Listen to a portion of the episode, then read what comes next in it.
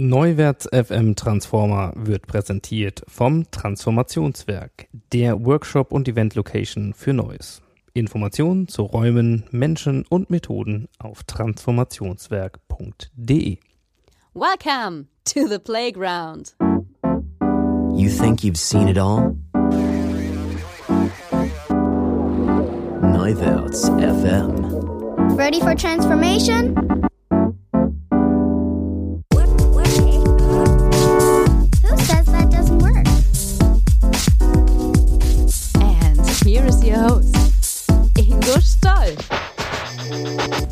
Hallo und herzlich willkommen zu einer neuen Ausgabe des Neuwärts FM Transformer Podcast. Heute geht es hoch hinaus, denn wir sprechen mit Frank Jendrusch, unserem Special Guest, über vertikale Städte, die Energiewende und die Stadtentwicklung der Zukunft. Dafür waren wir zu Gast in Hamburg bei Jendrusch Capital bzw. Jendrusch und Partner am Hauptsitz und äh, diese Sendung hat sicher ein großes Potenzial für kontroverse Diskussionen. Daher schon mal meine Einladung an euch. Beteiligt euch gerne mit eurer Meinung gerne auf neuwärts.fm slash transformer slash 027 in den Show Notes zu dieser Sendung mit euren Kommentaren oder auf dem Social Media Kanal eurer Wahl. Und jetzt direkt ab ins Transformer Interview mit Frank Jendrusch.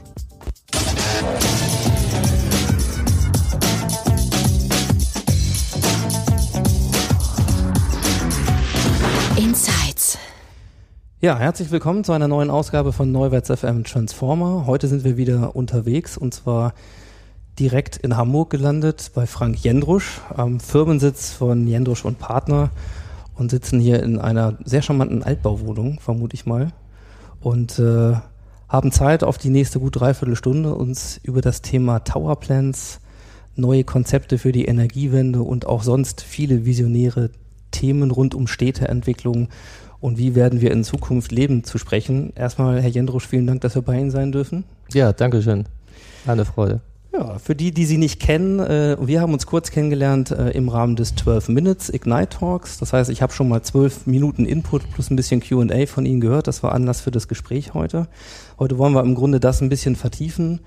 Und äh, für die, die Sie noch nicht kennen, äh, darf ich Sie kurz ein bisschen vorstellen. Sie haben 1983 angefangen, äh, ein Immobilienunternehmen zu gründen, Jendrusch und Partner und beschäftigen sich auch als Projektentwickler und ähm, als Immobilienunternehmer überwiegend im, im norddeutschen Raum. Zum einen Ja. und zum anderen aber extrem global, würde ich sagen, denn die Themen, die sie als Visionär vorantreiben, beschäftigen sich mit der Frage, ja, der Szenarien, wie leben wir, sich in den 80ern im Grunde schon mit dem Thema beschäftigt, wie leben wir 2030. Da sind Ja. wir ja gefühlt fast Ja. in Schlagdistanz, von daher vermute ich, es geht heute noch ein bisschen weiter. Wobei das alles ähm, Projekte sind der Firma Jendrusch Capital, also ein Mhm. ganz anderes Unternehmen. Jendrusch und Partner ist ein reines Dienstleistungsunternehmen Mhm. im Immobilienbereich. Jendrusch Capital macht was ganz anderes. Wir machen Energie und das ist das Globale. Jendrusch Capital ist äh, global, Jendrusch und Partner ist sehr regional. Mhm. Und das Ganze letzten Endes ja mittlerweile als Gruppe hat noch ein paar äh, Projekte mehr. Wir wollen heute sehr stark mal reingucken in das Thema Towerplans. Ja. Äh, und zum anderen äh, gibt es aber rund um diese Towerplans, die wir gleich ein bisschen erläutern werden, auch noch weitere Dinge, mit denen sie sich beschäftigen. Zwei sind kurz mal zu nennen. Das eine ist Everest. Everest ist äh, im Grunde eine vertikale Fabrikationsstätte für Lebensmittel Ja. Äh, mit der es gelingen kann, komplette Länder im Grunde autark zu organisieren. Ja. Und auf der anderen Seite äh, Supercell, die sich ja im Fokus mit ökologischer, regenerativer Energieerzeugung beschäftigen. Alles Themen, die damit zu tun haben, was für die Towerplans ja im Grunde auch benötigt wird. Das ist die Towerplans Familie. Ne? Die Towerplans Familie besteht aus drei Sektionen. Das ist einmal Metropolitan, Vertical Cities. Das sind die bewohnten Türme, so wie der Edison Tower, den wir ja schon mal vorgestellt haben. Dann die zweite Stufe ist eben Everest, Vertical Farming. Damit können wir gerade in Ländern mit Wüsten oder in Wüsten Lebensmittel herstellen und große Mengen an Trinkwasser. Und das letzte ist Supercell, was eine reine Fabrikationsstätte von Treibstoffen und Energie ist. Und das in einer Größenordnung, also ein Supercell äh, produziert mehr Energie als ein modernes Atomkraftwerk. Das ist das, was wir als Energiewende bezeichnen ist weltweit platzierbar, überall baubar und damit könnte auch zukünftig sich ein Land komplett autark im Markt darstellen, ohne die Abhängigkeit von Erdöl oder Gas. Das ist ja eine ganz große Problematik aus politischen Gründen heute, auch mal unabhängig davon, dass wir von den fossilen Brennstoffen wegkommen wollen mhm. oder von der Atomenergie. Wir versuchen das jetzt vielleicht mal auf die nächsten Minuten ein bisschen auseinanderzunehmen, dass man eine Vorstellung davon hat. Äh, mhm. Sei kurz darauf hingewiesen, auch zu dieser Sendung gibt es Show Notes, äh, wo Links und, und Videos eingebunden sind. Mhm. Äh, und zwar unter anderem zum Edison Tower. Da würde ich gerne mal einsteigen, wenn Sie. Äh, ja, sehr gerne. Das finden Sie übrigens alles unter towerplans.com. Das ist so die genau. Übersichtsplattform und dann finden Sie auch einiges noch auf YouTube. Da gibt es dann Darstellungen, es gibt auch einen Trailer zum Edison Tower, wo Sie den äh, bemerken. Der Edison Tower ist ja mein Prototyp, den ich mal entworfen habe. Als mir die Vision und Idee kam einer vertikalen Stadt, die energetisch ein Kraftwerk ist und die sich selber mit Energie versorgt und mehr Energie produziert, als sie es verbraucht. Das ist quasi ja Tower Plant, das ist die Idee und der Edison Tower war damals das erste von mir ähm, durchgeführte ähm, äh, Projekt in der ähm, Planung, wie es gestaltet ist, äh, was, wie die Formen, Größen und Proportionen sind. Und das ist quasi in der Nacht geboren worden, als ich die Intuition hatte, mir meinen Feind zum Freund zu machen, weil ich hatte große Probleme äh, bei den äh, Vertical Cities, die ich geplant habe, mit der Größe und Höhe der Gebäude und der Windlast, die darauf lastet weil so Hochhäuser sind sehr empfindlich, was äh, Winddruck oder Böen oder Stürme betrifft. Und mein großes Problem war eben der Wind. Das kann man alles regeln, das hatte ich auch geregelt damals in energetischer Form. Nur das war dann wiederum mein Problem, weil die Gebäude generell, also Hochhäuser brauchen generell sehr viel Energie. Und dann noch zusätzlich ein System, was den Turm noch gerade hält das rutschte mir dann immer mehr in die Unwirtschaftlichkeit. Und da äh, habe ich dann dieses Problem erkannt und dann kam eben die Lösung in Form äh, der Überlegung, den Wind, der ein Problem ist, äh, nicht ab- oder umzulenken, sondern ähm, einzuleiten in ein Aufwindkraftwerk, was immer zentral oder an den Kanten der Gebäude. Ich habe ja 40 verschiedene Modelle entworfen mhm. und damit war dann quasi die äh, Idee geboren, diese große Fläche und diese, äh, das große Gebilde eines Mega-Hochhauses ähm, energetisch zu nutzen durch die Umwelteinflüsse. Das war letztendlich, äh, das war 1989 die Grundidee, die ähm, zu der Entwicklung Tower Plans geführt hat. Wissen Sie noch, was 89 das höchste Haus der Welt war, da seinerzeit? Ja, 1989 war das höchste Gebäude der Welt da haben diese scheiß Taliban das noch nicht. Äh, der, das World Trade Center war damals das höchste Gebäude. Wir haben heute aktuell, nur damit man mal die Dimensionen hat, ne, den Burj Khalifa in Dubai ja. mit, äh, ich glaube, 828 Metern ja. äh, wird er angegeben. Ich habe damals äh, mal die Baustelle besuchen dürfen und heute, wenn man davor steht, ist, äh, also wir reden, nur um die Dimensionen klar zu machen, mhm. zu dessen, zu de dem, was sie mit äh, dem Edison Tower schon als, als Konzept mhm. im Grunde entwickelt mhm. haben. Der Burj Khalifa als heute, heute höchster Skyscraper der Welt mit 828 Metern. Mhm. Sie sagen, dass sie in der Lage wären, ähm, Mega Skyscraper mhm. zu bauen, die doppelt so hoch sein können. Ja, doppelt so hoch und natürlich von der Fläche her deutlich größer. Weil ähm, ich habe keine Skyscraper entworfen, sondern ich habe vertikale Städte entworfen. Das ist ja meine Studie, die ich für 2030 angefertigt habe. Damals in äh, Ende der 80er Jahre. Und ähm, das sind deutlich mehr Nutzflächen. Das sind ja intag äh, ähm, selbstständige Kleinstädte in vertikaler Form. Also die sind mit dem Burj Khalifa wenig vergleichbar und dann eben äh, das Ganze auch noch energetisch. Ähm, das ist schwer vergleichbar. Es gibt ja demnächst ein Gebäude, das wird gerade gebaut in Saudi-Arabien, passenderweise von der Familie Bin Laden. Das ist der Kingdom Tower in Jeddah. Der wird über also 1000 Meter hoch sein. Und das ist aber, wie gesagt, ähm, ich hatte das ja bei 12 Minutes schon gesagt, das sind Prestigeobjekte. Klar.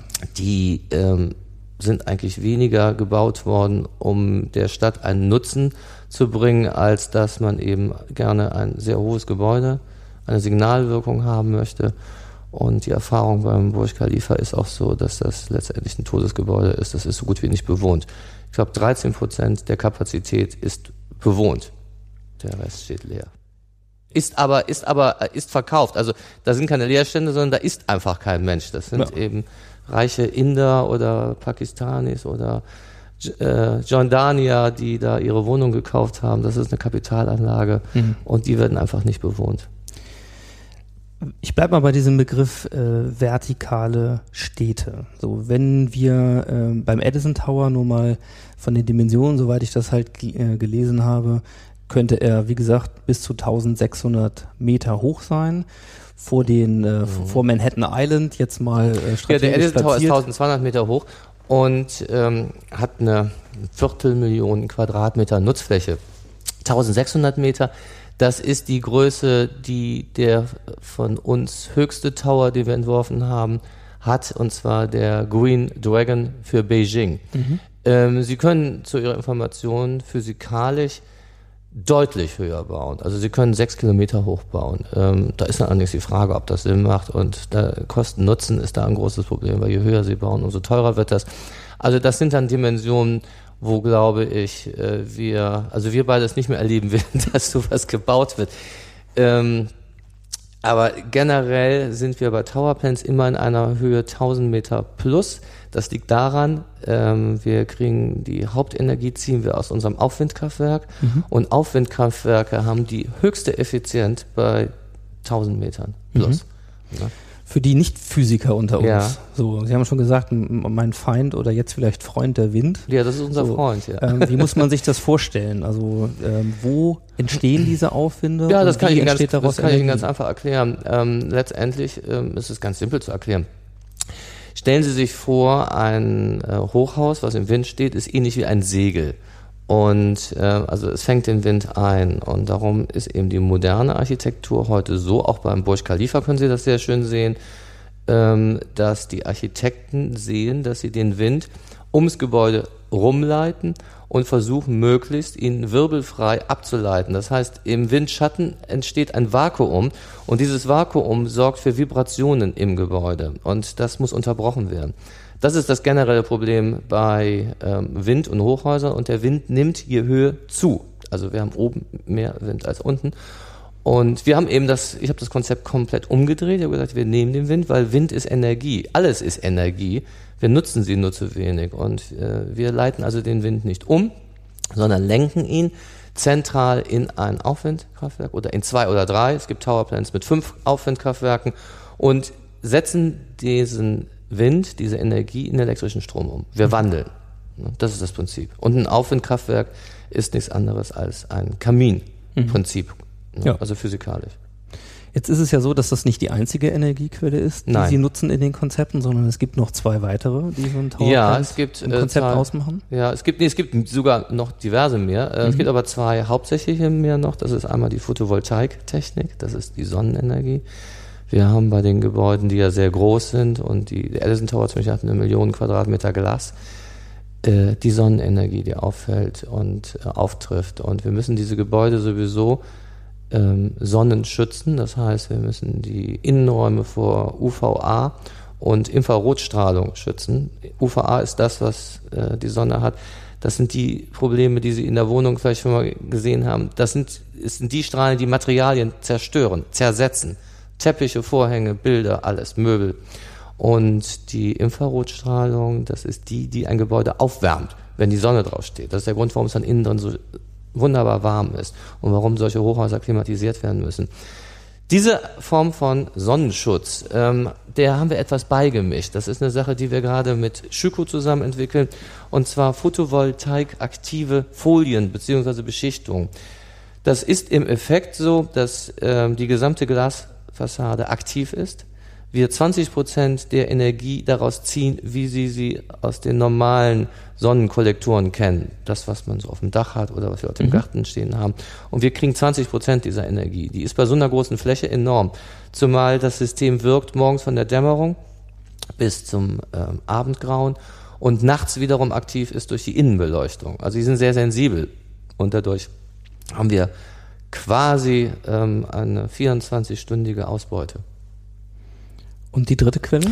Das ist die Geothermie. Ähm, wir haben bei Hochhäusern, Hochhäuser sind Energiefresser. 83 Prozent der Energie für Hochhäuser brauchen wir allein nur für die Klimatisierung. Das heißt, die Kühlung oder die Erwärmung, äh, heißt Wasser, Luft. Und ähm, das könnten wir natürlich mit elektrischem Strom regeln, aber der ist ja so kostbar, dass wir diesen gerne ins Netz der Stadt speisen möchten, also verkaufen wollen.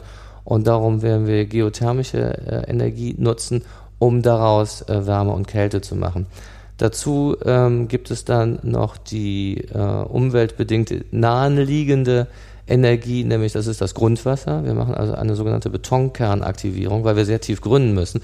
Das heißt, unsere Gebäude stehen im Grundwasser. Das Grundwasser ist weltweit immer so 10 bis 12 Grad, warm oder kalt.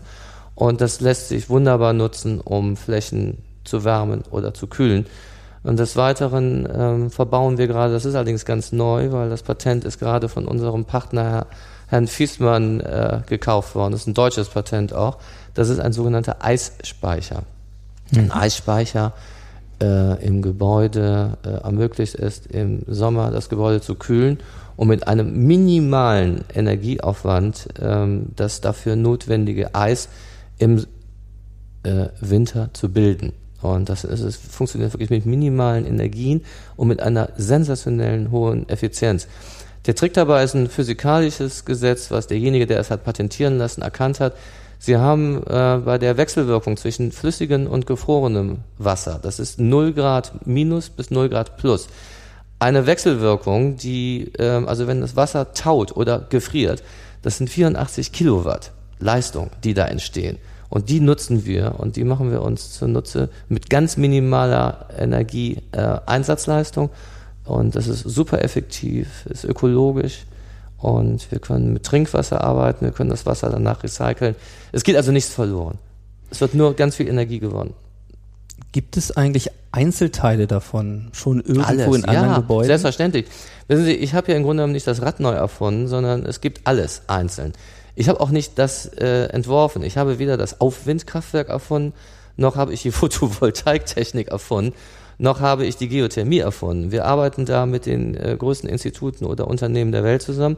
Das sind alles erfahrene, bewährte Techniken. Ich habe die nur anders zusammengestellt. Mhm. Das ist der Trick bei Tower Plants. Ich bin anders rangegangen und habe verschiedene bewährte Systeme kombiniert. Aber das hat, also meine Erfindung ist der Tower Plant. Aber die Wirkungsweisen, die Umsetzungsweisen der energetischen Gewinnung, das ist nicht von mir.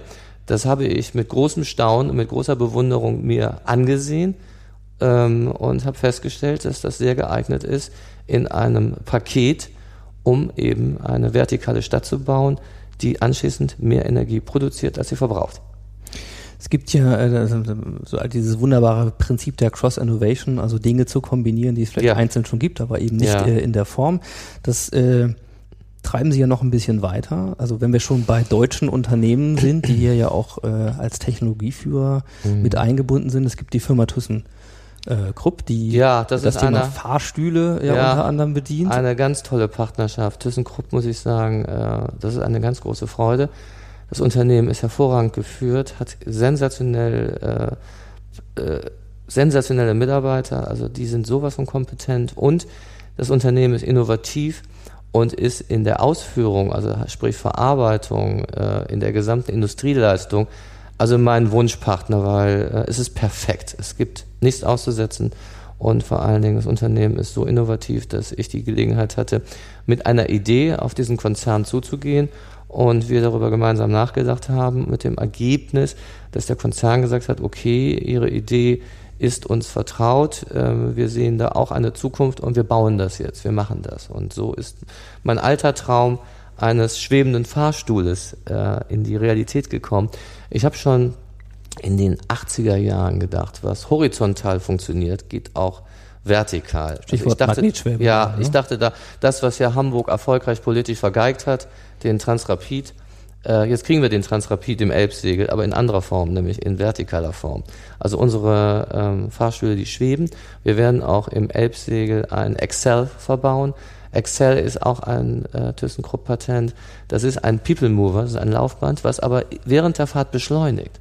Es ist sensationell. Ich habe es jetzt gerade in Spanien gesehen. Ich muss sagen, ich bin schwer beeindruckt, weil das ist eine perfekte Technik, die super funktioniert und die diese endlosen Fahrten auf den Laufbändern, die Sie ja vielleicht von Flughäfen kennen, Mhm. endlich mal beschleunigt, weil das System beschleunigt sehr schnell und bremst hinten wieder ab und so kann das System 6000 Menschen pro Stunde transportieren und wir bauen den Excel ein in Verbindung zwischen dem Tower und der U- und S-Bahn-Station, die gebaut wird. Mhm, Das heißt, innerhalb dieser vertikalen Städte Ja. bewegt man sich, also vertikal in Ja. entsprechenden Skylifts. Ja, äh, Skylift. So ist also so. Fahrstühlen? Heißen unsere Fahrstühle, ja. Da passen dann wahrscheinlich deutlich mehr rein, als man das so normal Ja, kennt. auch wenn Sie Skylift gibt es in verschiedenen Größen. Wir haben kleine Kabinen, wir haben dann die großen Kabinen, die doppelstöckig sind, die unsere Lobby, Main Lobby mit den ähm, Sky Lobbys verbinden. Wir haben ja ein Verkehrsverbundsystem in den Hochhäusern. Wenn Sie diese vertikalen Städte funktionieren wie eine Kleinstadt. Also Sie haben richtig äh, ein, ein Verkehrssystem, wo Sie auch umsteigen können oder je nachdem müssen. Und ähm, da wird der Skylift zum Einsatz kommen und wir werden in den großen Modellen, werden wir mit einer Fahrt 200 Personen transportieren können, aber in Doppelstöcke. Jetzt mal so äh, am, am Beispiel Edison Tower, um nochmal, weil wir den schon beschrieben haben, von der Größendimension zu kommen. Wie viele Menschen leben in dieser vertikalen Stadt? Ähm, ich habe Ihnen übrigens eine falsche Zahl gesagt, weil äh, 250.000 Menschen leben drin. Die Quadratmeterzahl ist 2.500.000. Entschuldigen Sie bitte, ich habe Ihnen was Falsches gesagt. 250.000 Menschen ungefähr würden im Edison Tower ähm, leben, arbeiten, wohnen. Also ein Viertel Hamburg, oder? Hamburg? Nö, Million? Hamburg ist größer. Hamburg hat Millionen? 1,8 Millionen. Oh, okay. Hamburg ist zwar äh, Also ein eine halbes Provinz, Hannover, Provinzstadt, ist aus. aber sehr groß dafür. Okay, also jetzt, ähm, wenn man diese Vorstellung hat und natürlich klar bei diesen Dimensionen äh, dann auch davon ausgehen muss, man muss diese ganzen Leute halt bewegen. Das heißt, ähm, das ist, glaube ich, nochmal klar geworden, innerhalb dieser vertikalen Städte spielt sich im Grunde möglicherweise das ganze Leben als Stadt in der Stadt ab. ja, also Sie können, um es ähm, so auszudrücken, angenommen, Sie möchten jetzt mal eine Woche nicht vor die Tür gehen, dann haben Sie in dem Edison Tower die Gelegenheit, jedes Theaterstück, jeden Film, jedes Restaurant, ähm, jedes Ladengeschäft ähm, zu besuchen. Sie können Ihre Freunde im Hotel besuchen, die da vielleicht wohnen. Sie können im Edison Tower arbeiten, wenn da Ihr Arbeitgeber sitzt. Sie haben die Möglichkeit von Freizeitgestaltung. Das heißt, Sie können in einem äh, Park sitzen, Sie können schwimmen gehen, Sie können im Grunde genommen, Sie können Sport machen. Sie äh, haben eigentlich alle Möglichkeiten, wie Sie es auch in einer normalen Stadt haben, im Angebot in einem geschlossenen System. Und ähm, Jetzt das ist der Hintergrund äh, und die Überlegung einer Vertical City. Jetzt kann ich mir vorstellen, da man ja dann doch einen ganz erheblichen Platzbedarf hat, selbst wenn man natürlich sehr hoch baut, Mhm. äh, aber wenn man jetzt natürlich überlegt, wo kann so ein Projekt überhaupt entstehen als Ja. Stadt in der Stadt, Das ist eine gute könnte ich mir Frage. gut vorstellen, dass wir natürlich weniger über die grüne Wiese reden, so irgendwo Mhm. im, im No Man's Land, sondern äh, es gibt natürlich dann Konzepte. Beijing haben Sie angesprochen, wir haben Mhm. über Manhattan gesprochen, äh, wo es allerdings dann sozusagen vorgelagert wäre. Es gibt in Hamburg sozusagen ein mit dem Elbsegel einen entsprechenden Vorstoß, ein deutlich kleiner dimensioniertes Projekt für Hamburg, aber immer noch gigantisches ist ja, zu ist ja ein machen Ba- ist ja ein Baby. Mit, äh, glaube ich, 290 Metern Höhe Richtig, geplant. ja. Mhm. Aber es sind ja trotzdem eben Städte in der Stadt. Wie reagieren denn die Städte darauf und wo kann man das überhaupt sinnvoll Also das machen? Elbsegel ist keine Vertical City. Das Elbhaus ist, wenn Sie so wollen, ein energetisches Hochhaus, welches mehr Energie produziert, saubere Energie, als es verbraucht. Ähm, man kann das Elbsegel nicht als Tower Plant, also von der Technik her bezeichnen, aber nicht letztendlich von der Größe her, weil es keine vertikale Stadt ist. Aber ähm, Sie haben natürlich völlig recht, vertikale Städte wie die Dimension des Edison Towers, die habe ich damals bewusst auf Governors Island äh, gesetzt. Ich habe damals mal, ich glaube in den 80er Jahren in der New York Times gelesen, die, der Staat New York wollte die Insel verkaufen. Und das war die Idee. Das habe ich einfach nicht vergessen. In Hongkong zum Beispiel, wir produzieren gerade die Planung des The Fountain. Das ist eine Vertical City mit 1100 Metern Höhe. Die werden wir in die Bay of Hongkong setzen wollen, also laut Planung, wie wir uns das vorgestellt haben. Das wäre eine Aufschüttung, eine Landgewinnung, weil das ist sehr wohl, Sie haben völlig recht, äh, eine Frage, wo kriegt man solche großen Stücke und solche großen Gebäude untergebracht. Ähm, Abbruch ist immer eine Lösung, aber letztendlich nicht die elegante. Also wir machen uns sehr viel Gedanken darüber, wo wir sie unterbringen. Unser größtes Projekt ist Star City in der Bay of Tokyo.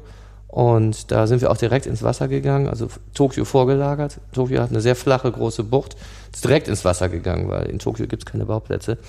Und äh, Mumbai ebenfalls, ähm, das ist auch eine Aufschüttung vorgelagert zwischen äh, Innenstadt und Flughafen. Also ich habe mir schon Bauplätze angesehen. Ähm, in äh, Guangzhou habe ich ein Viertel entdeckt, das man abreißen müsste, womit die Chinesen generell kein Problem haben. Und so haben wir in den verschiedenen Städten so unsere Bauplätze gefunden. Und ähm, das ist auch der Grund, warum wir bei Towerplans nicht mit Investoren verhandeln, sondern jeweils immer mit Regierungen, weil die müssen das wünschen, wollen und die werden das dann auch ermöglichen, dass wir einen Bauplatz haben. Ne? Das geht auf privater Ebene schlecht. Das geht eigentlich nur auf institutioneller Ebene, also mit den Governments die Regierung, über die wir hier so reden, ne, ähm, wenn man mal sagt, okay, äh, es gibt den Versuch im Moment, äh, durchaus ja kontrovers diskutiert, ihr in Hamburg mal ein, sag mal, eine Miniaturausgabe, wenn man das so sagen kann, für diese äh, gigantischen Türme ja sozusagen im Rahmen äh, des Elbsegelprojektes zu platzieren. Aber ansonsten sind wir dann schnell natürlich deutlich außerhalb von Zentraleuropa. Ja, ja. Äh die, die, das Elbsegel ist entstanden, weil ich, weil ich und mein Unternehmen in Hamburg sitzen und mir äh, Hamburg sehr am Herzen liegt, weil ich liebe Hamburg. Und das ist eben ein vorgegebener Bauplatz für Hochhäuser, allerdings nicht in der Dimension. Die Stadt hatte andere Vorstellungen. Ähm, und so ist die Idee entstanden. Tower Plants selber ist nie für Europa geplant worden. Und ich muss ganz ehrlich sagen, ich sehe auch Nordamerika nicht als unseren Markt. Äh, unser Markt ist ganz eindeutig der asiatisch-pazifische Raum und in diesem Raum gibt es auch Gespräche. Mhm. Und äh, USA halte ich für, ehrlich gesagt, weniger denkbar. Wissen Sie, ich habe das 1989 entworfen, den Edison Tower. Als alter New York-Fan habe ich natürlich als erste, an, als, an die erste Stadt, an meine Lieblingsstadt gedacht. Heute würde ich sagen, ähm, obwohl mir gerade jetzt äh, der Vorsitzende der internationalen Architektengemeinde dort, äh, äh der Welt mitgeteilt hat in einem Gespräch, dass die davon ausgehen, dass sich die Großstädte weltweit alle verdoppeln werden, inklusive New York. Also ein irrsinniger Flächenbedarf. Da würde das dann schon wieder logisch werden. Mhm. Aber ehrlich gesagt, ich kann es mir nicht so richtig vorstellen. Ich glaube, wir werden äh, in Asien sehr erfolgreich sein und da sehe ich auch den großen Platzbedarf, weil die Städte werden sich verdreifachen in zehn Jahren. Ne? Also ich glaube auch, das ist, wenn man so ein bisschen die, die Diskussion sieht, dann wird das eben sehr häufig auch erstmal aus einer deutschen Brille diskutiert und äh, unter Städteentwicklungskonzepten, so wie man sie hier hat und so weiter. Ja. Ist, glaube ich, klar, wo das kollidiert. Äh, im, ja. Im asiatischen Raum mag das äh, einfach ganz anders aussehen. Meine Frage wäre ja so ein bisschen, was glauben Sie denn, wo wir äh, die, das erste Tower Plant sozusagen der Welt sehen werden. Ähm, da werden Sie lachen wiederum. Das ist auch wiederum ganz anders, als ich mir das vorgestellt habe. So wie es jetzt aussieht, ich meine, davon sind viele Sachen abhängig oder so, aber real könnte ich mir wirklich den ersten, und zwar eigentlich die nicht echte Version, sondern die Mini-Version in Hamburg vorstellen, weil mhm. in Hamburg wird das Sinn machen. Hamburg hat ja gerade ein internationales Highlight erfolgreich vergeigt. Äh, dafür schäme ich mich heute noch, aber gut. Und ähm, das Elbsegel wäre das mit Abstand modernste Wohnhochhaus in ganz Europa. Vielleicht hat Hamburg ja Lust auf so ein Highlight, ich weiß es nicht. Wir sind auch nicht abhängig davon, ob das Elbsegel gebaut wird oder nicht. Wissen Sie, mein Glück hängt davon nicht ab. Also das ist eher im Interesse der Stadt als in unserem. Und äh, es ist nur einfach entstanden aus einer Idee heraus. Es ist sehr plastisch geworden, es macht Sinn, es ist ästhetisch, es ist schön, es würde da perfekt hinpassen ich werde nicht derjenige sein, der das zu entscheiden hat. Das äh, wird die Stadt Hamburg und die Hamburger Bürger entscheiden. Nur das könnte von der, wenn Sie mich so fragen, von der Wahrscheinlichkeit her, witzigerweise das erste sein, was umgesetzt wird, was gebaut mhm. wird. Weil die anderen äh, Gespräche, die wir führen, das sind andere Zeiträume als die, in der das Elbsegel umsetzbar war. Also beim Elbsegel ganz grob, wir liegen so im Fünfjahresbereich. Mhm. Ne? Also in fünf Jahren wäre das machbar. Ne? Gut, ich meine, das ist vielleicht dann am, in, in, der Modernität und der, der Konzepte, die zum Einsatz kommen, tatsächlich ein, ein Hoch aus einer neuen Dimension, aber wie Sie schon gesagt haben, im Grunde nur äh, keine vertikale Stadt. Nee. Also da reden wir noch über ein aber das, einzelnes aber das Gebäude. technische Konzept eines Towerplans, das heißt also im Zentrum des Hochhauses befindet sich ein großes Aufwindkraftwerk. Wir haben wiederum geothermische Energie, wir haben Eisspeicher, wir haben Photovoltaiktechnik. Also das also alle drei Konzepte, alle, Energieformen ja laufen genau, schon mal zusammen. nur eben das in einer eingedampften Mini-Version. Mhm. Dafür aber ähm, in einer besonderen Qualität. Sie müssen sich vorstellen, ähm, die Bürger, die im Elbsegel, sollte es gebaut werden, wohnen würden, würden keine Kosten mehr haben für Strom und für ähm, Energie. Das heißt, äh, der Strom, den sie verbrauchen, die Heizung und die Klimatisierung, das ist complementary für Mhm. unsere Bewohner. Jetzt komme ich mal so ein bisschen zu dem, können wir ruhig beim Elbsegel, glaube ich, bleiben, weil es ist dann nur eine andere Dimension, aber die, die, die, das gleiche Szenario. Mal angenommen, äh, so ein Projekt steht jetzt wirklich konkret an. Mhm. So, dann hätte ich, würde mich ja zwei Dinge interessieren. Zum einen, da es sowas in der Form noch nicht gibt und man das ja auch noch äh, nicht woanders schon sehen kann, haben wir natürlich gerade in Deutschland mit, mit Großprojekten so unsere Probleme. Ganz Mhm. egal, ob wir jetzt über den Stuttgarter Bahnhof oder auch hier, äh, Hamburg hat ja schon ein Gebäude, was erstmal fertig werden muss, Mhm. äh, die Elbphilharmonie äh, Mhm. beispielsweise hat. Und wir haben sowieso natürlich zunehmenderweise ähm, einen öffentlichen Diskurs über diese Frage, was ist hier die richtige Richtung? so, und nun äh, wird natürlich so ein Projekt, wie, wie das Elbsegel es sein würde, immer sehr stark erstmal in den Kontext von vielleicht Gigantomanie und, Ja, und größer, ja. höher Wissen Sie, weitergebaut. Wissen Sie, können Sie sich daran erinnern, äh, also aus der Geschichte, wissen Sie, ähm, wenn eins garantiert ist, dann ist es die Unwissenheit und die Dummheit von Menschen. Und das ist nun mal leider so. Und äh, ich sage mal ein Beispiel, als damals die Eisenbahn gebaut wurde, haben die Menschen Angst davor gehabt. Die haben gedacht, um Gottes Willen, diese Beschleunigung, also wir werden ja versaftet. Ne? Und äh, also Sie haben völlig recht. Und den Transrapid haben wir erst gar nicht gebaut, weil wieder viel zu innovativ, viel zu modern. So, die ganzen Sachen werden ja meistens in Deutschland entworfen und entwickelt und dann woanders gebaut.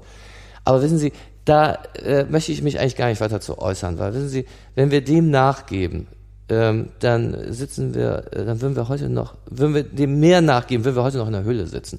Also wissen Sie, das begrenzt meine, ähm, meine meine Intuitivität, darüber nachzudenken, da gibt es für mich einen Super-GAU. Ich möchte gar nicht über diese nicht für mich erklärbare Dummheit nachdenken.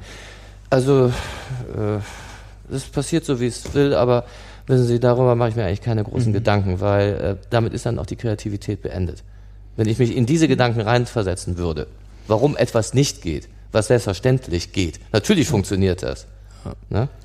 Ähm, wie viel, sag ich mal, jetzt, wenn man gerade sagt, okay, es könnte aber trotzdem vielleicht sein, dass genau das Projekt vielleicht das erste ist, was dann den Dominostein umwirft, den ersten, um, sag mal, Towerplans in der Dimension weltweit äh, umzusetzen, so wie sie es, das möglich ist und sie sich das in, in ihrer Vision sozusagen vorstellen, dann könnte ich mir vorstellen, ist es ja trotzdem so, dass man dann sagen muss, selbst wenn die Stadt Hamburg das entscheidet, also sprich, dann äh, haben wir mit mit der Idee alleine und dem Konzept und den Fakten und den Nachweisen, dass es funktionieren kann und den Auflagen ja noch ja, höchstens die Hälfte der, äh, der Schlag geschlagen. Das andere ist wahrscheinlich öffentliche Wahrnehmung, ist Lobbyarbeit, sind halt Dinge an der Stelle. Völlig richtig. Wie, ja. wie wird denn hier, sage ich mal, äh, daran gearbeitet? Was machen Sie dort in diesem Bereich? Wir sind da sehr aktiv. Wir haben eine ganz klare Kampagne und ähm, die wir langsam starten und ähm, da kümmern wir uns drum und das leiten wir. Da gibt es auch sehr viele Ideen und nur wir müssen natürlich erstmal, äh, es gehört sich so, äh, uns da erstmal sehr zurückhalten, weil das Ganze ja noch in einer sehr kontroversen Diskussion ist, was wir auch gewünscht haben und wir werden jetzt in dem neuen Jahr das äh, Elbsegel mal vorstellen, so wie es geplant ist. Die Version, die wir in der Presse veröffentlicht haben, ist nicht die geplante, sondern die war, ja, um es offen zu sagen, ein bisschen provokant von den Dimensionen her. Die wahren Dimensionen sind anders. Das Gebäude ist bedeutlich schlanker und eleganter in den Dimensionen, aber das machen wir dann im neuen Jahr. Und dann sehen wir mal, wie die zweite Runde der Diskussion ist. Also wir finden diese kontroverse Diskussion, in der wir uns befinden, als sehr erfrischend. Ähm, es ist sehr interessant, gerade die Kritiken, also die, es sind überhaupt nur die Kritiken, die interessant sind, weil dass das Ganze toll ist, das wissen wir selber schon lange. Und ähm, es war sehr interessant und auch äh, ganz interessant, wie einzelne Bevölkerungsgruppen oder Meinungsträger darauf reagieren und ähm, Sehr interessant. Allerdings, wie gesagt, nur für den regionalen Markt Hamburg. Ähm, Hamburg ist eine sehr provinzielle Stadt und wir können Hamburg nicht vergleichen mit Metropolen. Also äh, sowas wird in einer Stadt wie Hongkong oder Tokio so ganz anders diskutiert. Das ist ein ganz anderes Niveau. Ja.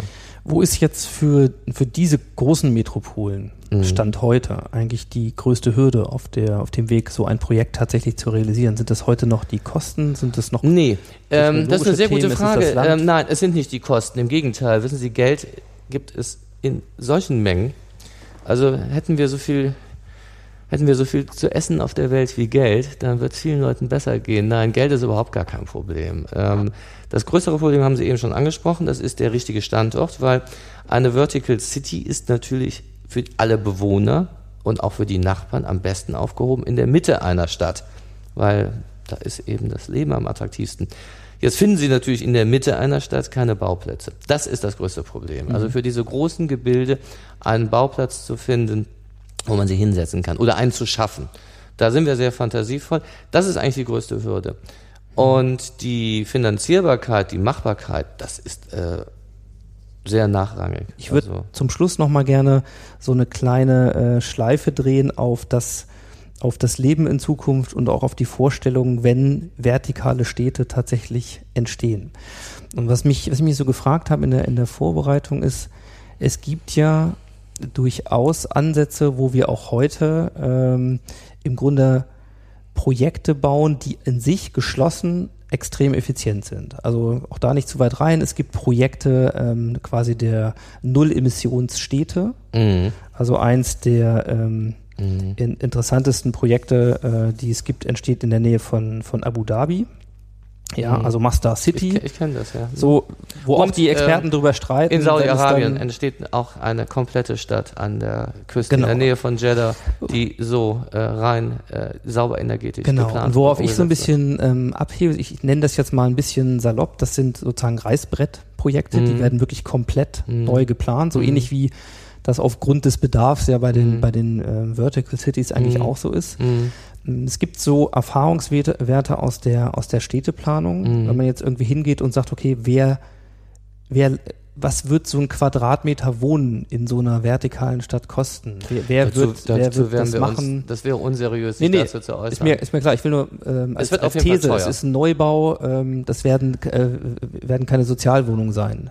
So, Mm, These. Das ist die Frage, auch die kann man finanzieren. Also es wird sprich, auf jeden Fall äh, teuer und wir sind ja, wir gehen ja nicht in diese Geisterstädte, wir gehen ja nicht in diese Ökostädte. Das, da halte ich gar nichts von. Da möchte ich nicht leben, da will auch kein anderer wohnen. Das werden als Geisterstädte sein. Das sind Ideen. Ich rede ja über Städte wie Hongkong, wie Tokio, wie Delhi, wie Mumbai, ähm, wie Guangzhou, Beijing oder Shanghai.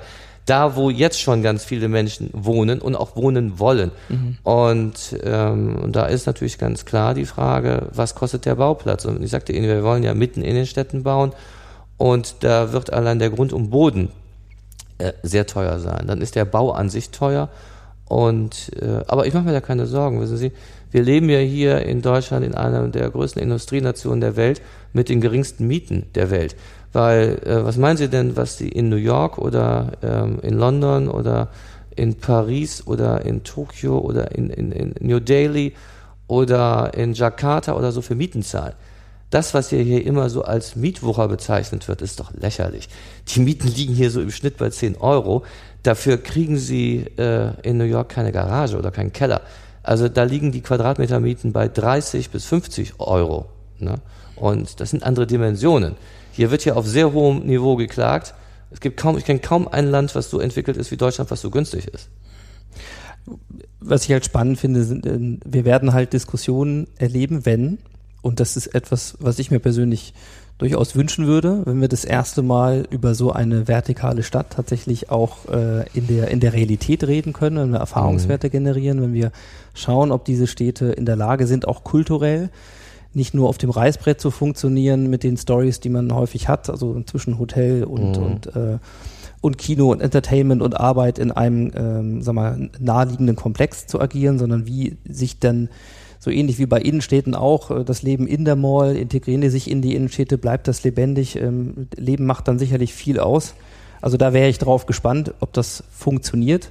Und zum zum Abschluss habe ich noch so eine Frage. Ähm, es, wir hatten neulich ein Gespräch mit äh, Ricardo Ferrer, der in seiner Zukunftsvision einen, ich sag mal, einen fundamental anderen Gedankenansatz gefahren ist. Da, wo bei Ihnen viel auf Zentralisierung Mhm. hinausläuft in diesen äh, Mhm. vertikalen Städten, dann war da der Leitgedanke eher der einer ganz extremen Dezentralisierung. Mhm. Also im Grunde die Idee als Mhm. Alternative, Mhm. jedes Haus ist ein autarkes Haus. Jedes Haus hat seinen Mhm. eigenen sagen wir mal, Sonnenkollektor, äh, Mhm. seine autonome, Mhm. vielleicht sogar ähm, Grundwasserherstellung. Das ist ein ähm, schöner Traum. Wo wollen Sie denn die zwei Milliarden plus unterbringen, die demnächst hier auf diesem Planeten leben? Zwei Milliarden Menschen mehr. Meinen Sie, die haben alle ihr Einfamilienhaus? Und wo wollen Sie dann anschließend noch den Weizen anpflanzen?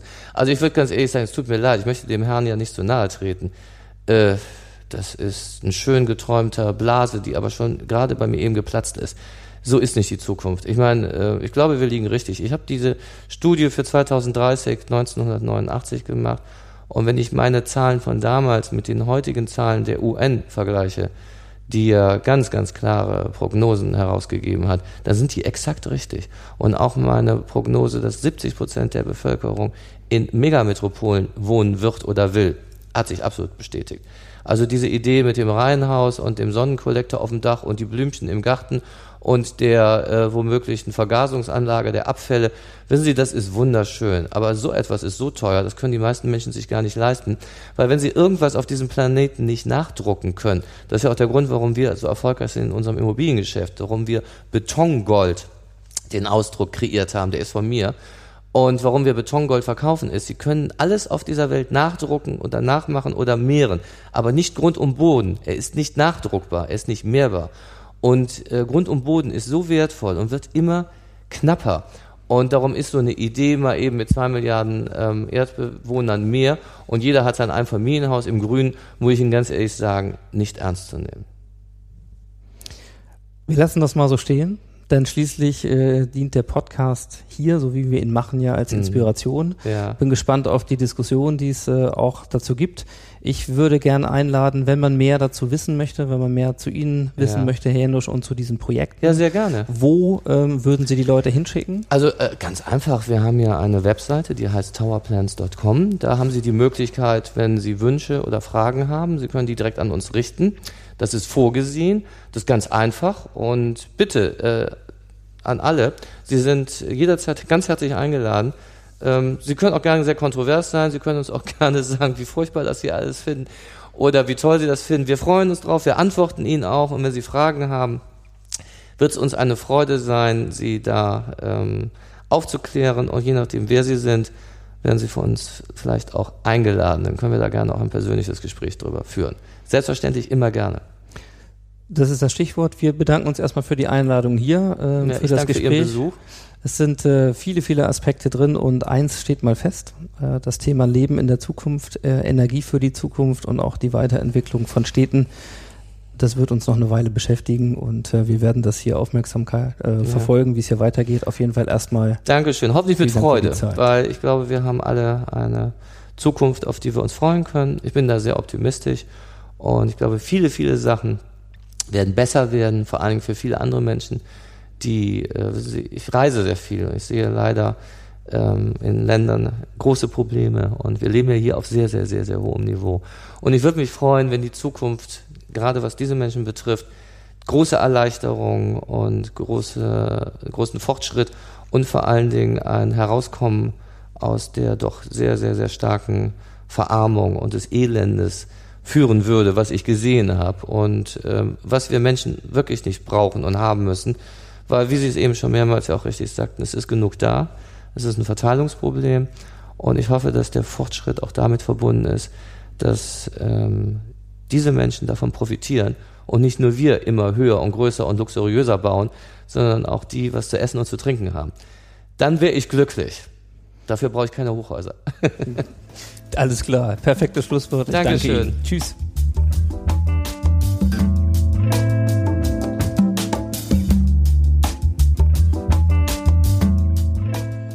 Vielen Dank fürs Zuhören. Das war die letzte Episode in 2015. Ich bedanke mich für eure Zeit.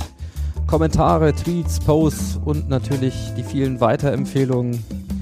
Wir hören uns sicher wieder im neuen Jahr. Bis dahin wünsche ich euch eine entspannte Weihnachtszeit, erholsame Tage, viel Freude und dann einen perfekten Start für 2016. Ich habe noch einen ganz persönlichen Gruß an dieser Stelle. Liebe Corinna, dir danke ich für eine ganz besondere Erfahrung in diesem Jahr und ich wünsche dir Frieden, wo auch immer du hingehen magst. In diesem Sinne, ciao, ciao und happy transformation.